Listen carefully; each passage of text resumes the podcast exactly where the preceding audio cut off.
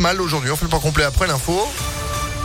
Et c'est avec vous, Sandrine Ollier, bonjour. Bonjour Phil, bonjour à tous. À la une journée de mobilisation aujourd'hui à Lyon. D'abord dans les hôpitaux à l'appel de neuf syndicats et collectifs. Ils réclament des hausses de salaire et d'effectifs sans attendre le résultat de, le résultat de la mission Flash euh, commandée par Emmanuel Macron. Faute de soignants, au moins 120 services en France ont été forcés de limiter leur activité ou s'y préparent selon un décompte fin mai de l'association SAMU Urgence de France.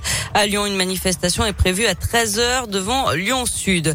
Deuxième mobilisation, celle des agents de la ville de Lyon qui sont en grève aujourd'hui à l'appel de la CGT.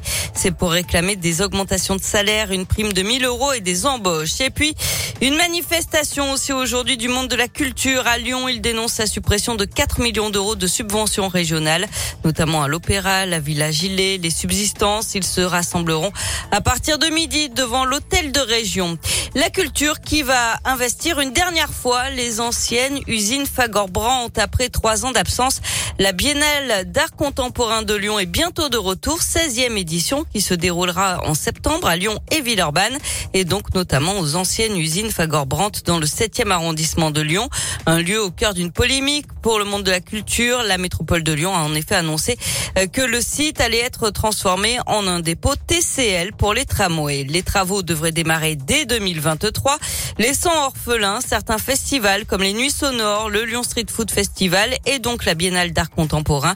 Une décision que regrette Isabelle Bertolotti, euh, directrice artistique de l'événement. C'est un gros moment de fragilité, on va dire. Et on essaye de, de trouver euh, comment euh, essayer de rebondir sur ce manque énorme, parce que là, c'était vraiment euh, une opportunité géniale, techniquement parlant déjà, parce que tout est de plein pied avec des ouvertures, mais aussi euh, sur le plan de l'émotion qu'on avait dans ces, dans ces lieux-là. Des lieux qui étaient dans un centre-ville aussi, parce que je pense que c'est important d'être dans un centre où on a une facilité d'accès, où il ne faut pas non plus se déplacer pendant plusieurs heures pour venir. Donc il faut qu'on qu'on arrive à trouver une stabilité pour qu'on puisse bah, développer nos projets et pouvoir faire venir les artistes ensuite, euh, quelles que soient les disciplines, on va dire.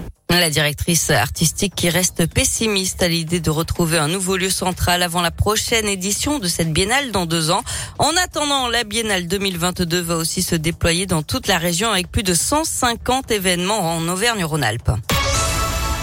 L'actualité, c'est aussi cette disparition inquiétante dans le Rhône. Une adolescente de 14 ans qui habite Vénissieux. Elle n'a plus donné signe de vie depuis jeudi dernier en début d'après-midi. Elle pourrait se trouver à Nice. D'après la police, on, vous a mis toutes les infos sur impactfm.fr. Le gymnase Belcombe rouvre au public aujourd'hui. Pendant trois mois, il a accueilli les réfugiés ukrainiens. 7080 nuitées ont été enregistrées. Les personnes qui viennent d'Ukraine sont orientées vers un nouveau centre dans le 9e arrondissement de Lyon. Un nouveau système d'alerte testé aujourd'hui à Fézin, Irigny, Saint-Symphorien d'Ozon, Cérézin, Solèze et Vernaison. Il doit permettre de prévenir en temps réel d'un danger directement sur les téléphones portables. Du basket avec euh, l'Asvel qui s'est qualifié pour la finale du championnat hier. Les Villeurbanais ont battu Dijon 73 à 61 pour la troisième fois en trois matchs. Du foot et l'équipe de France qui patine en Ligue des Nations après la défaite face au Danemark. Les Bleus, largement remaniés, n'ont pas fait mieux que un partout en Croatie. Et puis en rugby, Lyon fête ses héros. Les joueurs du Loup vont présenter le trophée du Challenge européen ce soir à 19h depuis le balcon de l'hôtel de ville, place de la Comédie. Ah bah voilà, lever de la coupe, ça va être beau, ça va être grand. Merci beaucoup Sandrine pour euh, l'info qui continue sur impactfm.fr. Vous êtes de retour à 9h. À tout à l'heure. 8h33. Météolion.net